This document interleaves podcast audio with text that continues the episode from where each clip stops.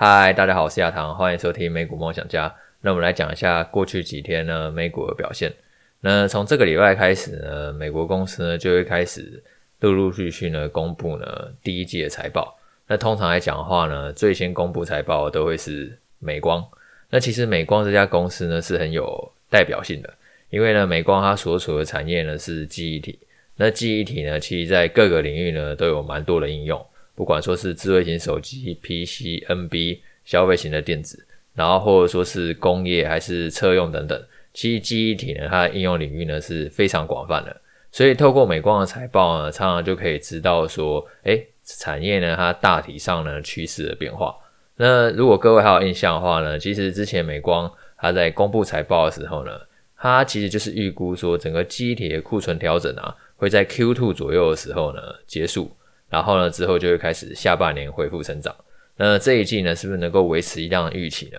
其实对于投资人来讲的话呢，就很重要。因为呢，现在其实许多企业呢都是期待说，诶，不管说是库存调整也好，还是说那个呃利润承压也好，他们都希望这个衰退的循环呢，可以在 Q2 左右结束，然后在下半年重启成长。那这样的话，其实也比较可以去支撑股价的走势嘛。所以接下来我就看一下，说，诶，美光它对未来看法是什么样子？整个记忆体库存的调整的那个循环到底到哪里了？然后另外最近市场很关注的就是矽谷银行它的倒闭的状况嘛，会不会波及到其他的银行？那我觉得其实这一次，因为大家都有金融海啸的惨痛经验，不管说是央行或者说是政府呢，其实行动呢都非常的快，而且最近呢，德银呢它又跑出来了，因为呢每一次呢只要有金融危机或者说是只要呢发生一点事情的时候，德银常常就会被抓出来编。像是礼拜五的时候，我就看到新闻说，德银那个 CDS 爆冲。所谓 CDS 呢，就是一种违约保险。就是呢，当你觉得说某一家公司它债务可能违约的时候，那它所发行的那个 CDS 就会大幅度的升高，来确保说，就是如果真的债务违约的话，你还是可以透过 CDS 呢获得清偿。然后呢，德银系列是忽然爆冲，就代表说大家预期说德银的债务可能会付不出来嘛。然后可能会成为下一个雷曼。然后呢，礼拜五的时候，股市是一度下杀的。只是每一次我看到德银的新闻，我都觉得有一点老调重弹的感觉，因为他从差不多二零一六年开始呢，几乎每一年都会有德银危机的新闻，然后说他是下一个雷曼。那如各位呢，其实可以去回测一下，每次只要这个新闻发布的话，其实都相对会是股市它比较恐慌的时候啦。然后通常呢，也许那时候股市的低点就会出现。那当然不是说德银一定完全不会倒，怎么样，就没有人可以去保证未来会发生什么事情。而且呢，不会倒也不代表不会跌，因为呢，有的时候你可能会觉得啊，这家公司不会倒，就放着。但是倒跟股价下跌是两回事哦。有些公司它可能真的就是可以撑很久不会倒，但是因为它的营收获利就是一直在衰退，所以它股价还是不断下跌。所以不会倒，不见得代表它是一个好投资。像我自己以我投资德银的经验的话，其实我没有买过德银的普通股。我反而买的都是德银的特别股，当然现在德银的那些特别股很多都已经回扣了。现在因为我自己买的特别股主要都是债券型的特别股嘛，那这样的话呢，配息的话才可以不用扣税，就平均会有每年包括百分之七到百分之八的配息。那之前德银危机的时候，他们那些特别股的价格都蛮可口的，差不多都跌到二十美元甚至十几美元左右，然后我就去买进那些德银特别股。然后就赚到利息，然后有赚到波价差。只是后来他们为了补充资本的关系，所以他都用二十五美元去回扣了。现在就比较没有买德银特别股的机会，因为我觉得德银它在欧洲其实还算是前几大银行，然后也是德国最大银行。基本上呢，其实他要放任德银倒闭的机会，我觉得是相对不高的。即便说他可能他的营运上真的有蛮多的问题，然后他像是一个扶不起的阿斗。但是底下武将诸葛亮、姜维都会想尽办法去扶起这个阿斗，因为如果说真的阿斗驾崩的话，那会就会造成更大的混乱，可能整个蜀国就会灭亡了。我觉得德银它就很像有这种感觉。然后再来就是前几天我看到马克思他最新的谈话，我觉得他的想法跟我有一点类似，就是呢，当然也增加我的信心啦，因为我自己想，然后刚好呢马克思他也这样讲，就让我觉得说，诶，可能就是这个想法可能是可行的。那马克思呢，他就是。他主要分享几个重点，就是他认为说，矽谷银行倒闭呢是不会引起金融海啸，因为矽谷银行倒闭呢主要有两个原因。第一个原因是因为他投资的是长天企业美国公债，然后但是大家都知道，过去一年美国的那个联准会是暴力升息嘛，所以这个长天期公债其实跌得非常的凶，然后就产生了巨额的损失。那其实一般银行遇到这个问题会怎么样？没关系，我就放着就好了，反正没卖就不亏嘛。其实，在银行也是这样的嘛，没卖就没事啊。因为债券的话，它就是可以哦，它到期就是会还本嘛。更何况我买的又不是什么阿萨布鲁的债券，我买的是美国政府的债券呢。美国政府是一定会还我钱的，就算短期之内它真的那个价格亏损的有一点惨。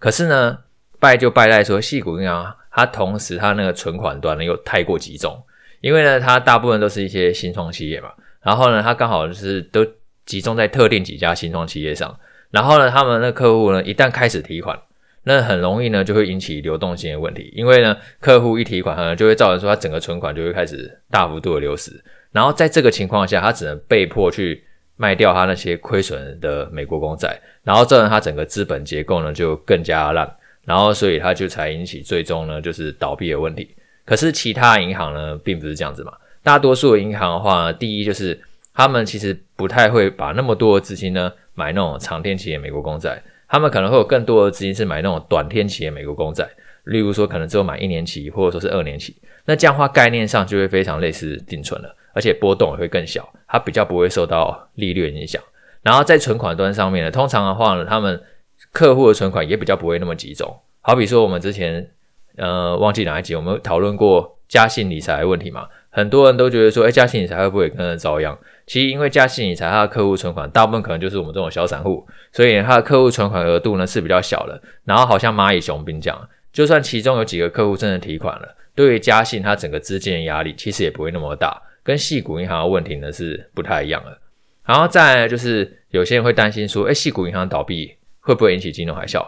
那马克斯他觉得是不会，因为二零零八年金融海啸的时候呢，当时是因为银行投资太多高杠杆的投机工具了，然后最终呢，这些投机工具全部都违约，全部都爆掉。那时候，呃，二零零八年金融海啸又叫做次级房贷风暴嘛，等于说那时候呢，其实已经包装了很多那种不良债权，然后呢是房地产的，然后只要那些房贷人啊，他那些可能信用状况本来就很差，然后呢，只要经济一衰退，他要选择违约不缴钱，然后银行呢，他这些。持有资产爆掉之后，那最后就会引起整个流动性的问题。可是呢，现在银行的那个贷款品质是更健康了，而且马克思也觉得，不管说是政府或者说是现在的央行，那行动都是更加迅速的。以前可能要好几个月才能做一个决策，现在搞不好一天就可以做好决策。所以呢，他对于整个市场救活速度也是完全不一样的。然后再来就是对于今年利率的看法，马克思是觉得呢，联准会他在二零二三年的时候呢，还会继续升息，直到通膨呢彻底的压制。呃，虽然说未来应该是会放缓升息啊，但他觉得说今年呢，并不会看到降息，预估说今年利率呢还会比去年上升百分之一左右。不过今年只会比去年上升百分之一，但是去年光是一年的话，几乎就上升了快要百分之十，所以其实这上升的幅度差非常多了嘛。所以呢，对股市或者说是债券的冲击呢，都会比较小。然后我自己也就觉得，应该我记得我在年初录这 podcast 的时候，我跟大家讲二零二三年的展望嘛。我觉得二零二三年应该还是会比二零二二年好做很多，因为二零二二年的话，一整年的利率呢，真的真的是太凶了。然后呢，再加上说，就是企业的获利又从下半年开始下滑。可是今年比较有机会，可能刚好是倒吃甘蔗一年。上半年虽然企业获利还在衰退中，可是下半年的企业获利呢，有机会恢复成长。然后再加上说，如果下半年它连准会它那个利率呢，它可以就是放缓升息，那这样的话，其实对于整个股市的反弹都是有利的。其实虽然说可能最近有一些风波，但大家也发现说股市至少也没有破底嘛，它可能也在测底，但是还没有破底。那我觉得这个在因为在很多消息还没有明朗的情况下，股市反复震荡呢，是真的很正常的。等到一切尘埃落定的时候，那股市就会展开它真正的趋势。所以这种时刻反而就是最考验你耐心，然后也最考验你信仰的一个时刻了。然后对于投资策略的看法呢，其实。马克思他觉得说呢，就是从二零零九年到二零二一年啊，低利率它推升了资产的价格嘛。因为如果今天利率趋近于零的话，那就会非常容易去推升股市的本益比嘛。就算五十倍、一百倍，搞不好我也不觉得现在贵，因为放在银行它的利息是零。可是今天如果说银行利率来到百分之五甚至更高，那我对于股市的本益比一定会压缩，我就比较不愿意说花那么多的资金呢去买那一个股票，我就觉得说我放在银行定存就好了嘛。所以呢，其实。每一个环境呢，适合的策略呢会不太一样。像是马克思他觉得说，二零零九年到二零二一年这段低利率的时光啊，其实是很适合借钱投资的，因为资金的成本实在太便宜了。但是呢，如果说未来利率呢真的是上升，像是过去十年的话，可能就是百分之零到百分之二。那如果未来十年是百分之二到百分之四，那这样的话你的投资策略就有一些改变了。等于说股市呢，它可能给予的本益比不会到那么高。那的话，你比较反而比较适合就是拉回逢低慢慢买进，然后直到说下一个降息循环又开始的时候呢，从而去推升你股票的价格。而同时呢，其实在这个时刻呢，去买债券哦，它回报率会更高。以前债券利率只有百分之零到百分之二的时候，买它真的是没有什么搞头啊。当然，现在那个利率都已经很多百分之四了嘛，那甚至有百分之五。然后如果说你是买一些特定的公司债，百分之六、百分之七也有。那这样的话，买债券回报当然会更高。那这就是马克思的专长嘛。像我自己也蛮常买债券的，然后马克思也是买很多不良债券。他就有时候不良债权呢，跟股市比起来的话呢，反而蕴含了更多的机会。那讲到债券的配息啊，大家很自然就会希望说，诶，利率呢最好越高越好嘛，因为大家都希望说，我利息当然可以拿的越多啊。不过也是要提醒大家，就是风险永远都是最重要的。为什么会这么说呢？其实因为我刚好想到说，最近呢，其实有蛮多人在问我说，诶，娇生跟史立燕怎么了？因为娇生跟史立燕呢，其实都算是蛮有名的一个股息股啊，在美国，不管说是娇生或者说是史立燕呢，他们股息都连续调升了超过五十年，五十年呢，非常久诶，我现在才三十几岁而已，那我相信各位听众能够超过五十岁的人应该也不多啊，所以就是五十年几乎是很多人的半辈子了。一家公司它可以连续调升股息五十年呢，就代表说这家公司它营运绩效一定是很稳定的，然后营运模式应该也是蛮分散多元的，所以才可以让它这家公司股息呢不断的调升。只是呢，最近交生跟史立燕的股价跌幅呢都还蛮大的。嗯，我觉得呢，其实在这个时刻呢，到底要不要买？就是我个人的话，我会去看一下说它未来股利呢到底能不能持续下去。因为今天买进交生或者说是史立燕，你就是希望说它可以配息嘛。那虽然说过去配息很亮眼，但是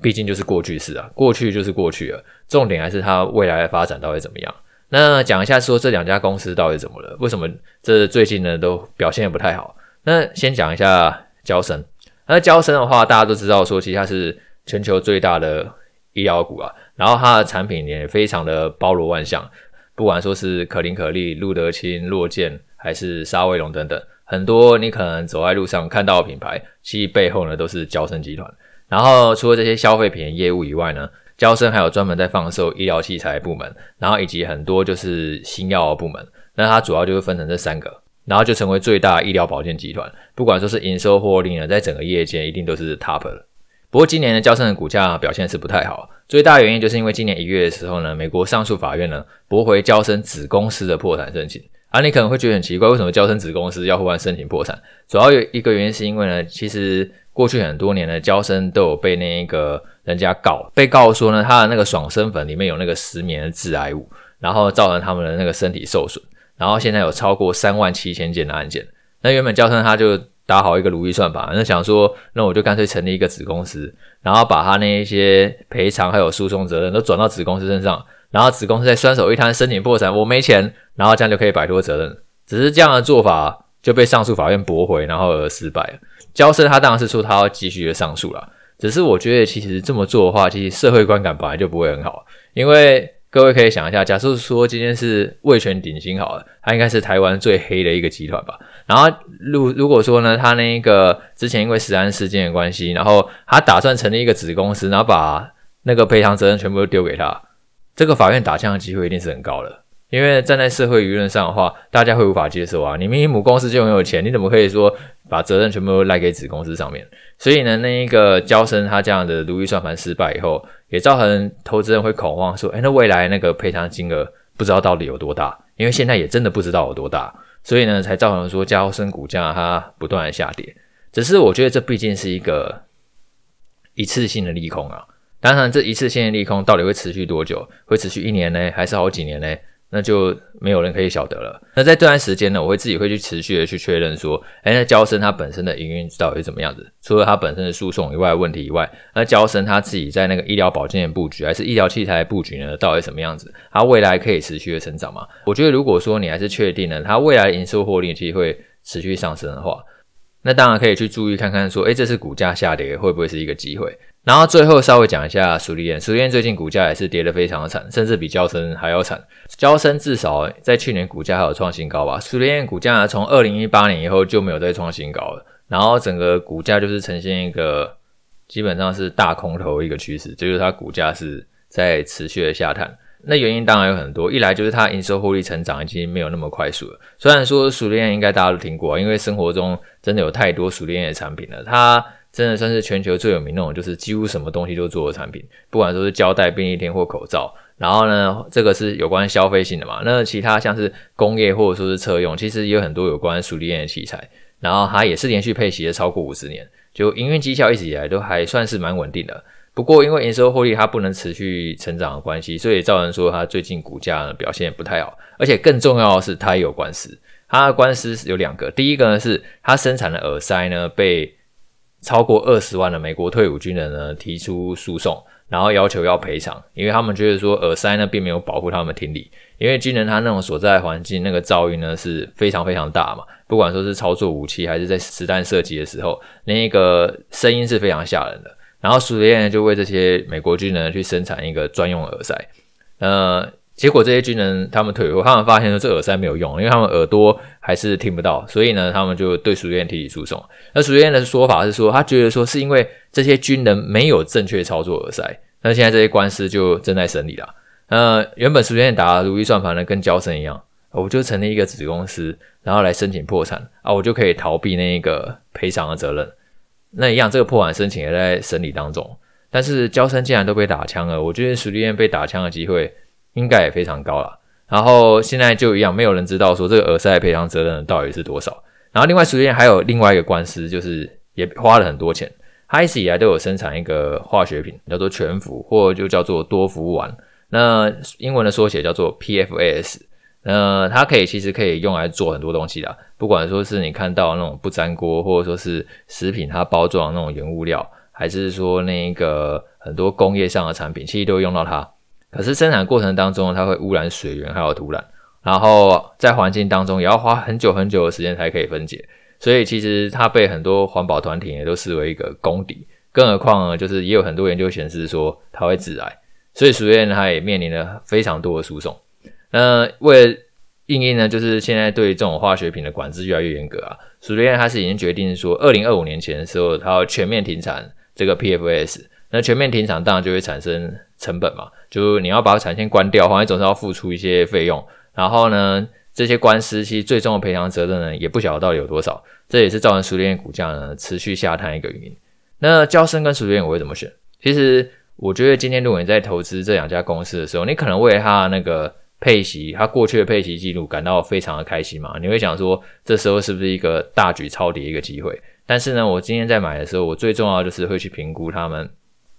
未来股息到底有没有能力持续的发放。那我自己会用几个指标去评估啊。第一个呢，就是他现在这些获利到底足不足以去负担说他未来可以持续的调升的股息？然后他手上的资产负债表允不允许说他可能就是可以去借更多钱？然后来支应说它未来股息，然后如果说再继续真的举债，然后去发股息的话，会不会造成说它整个营运体质呢更加疲弱？这个是我未来会去持续观察的重点。那刚好呢，我最近有写熟练跟教生的文章嘛，那更多详细的看法呢，我就放在我的专栏文章当中。那文章连接我是放在 Podcast 的资讯栏，那大家也可以去参考一下。那今天就先这样了，我们下次见，拜拜。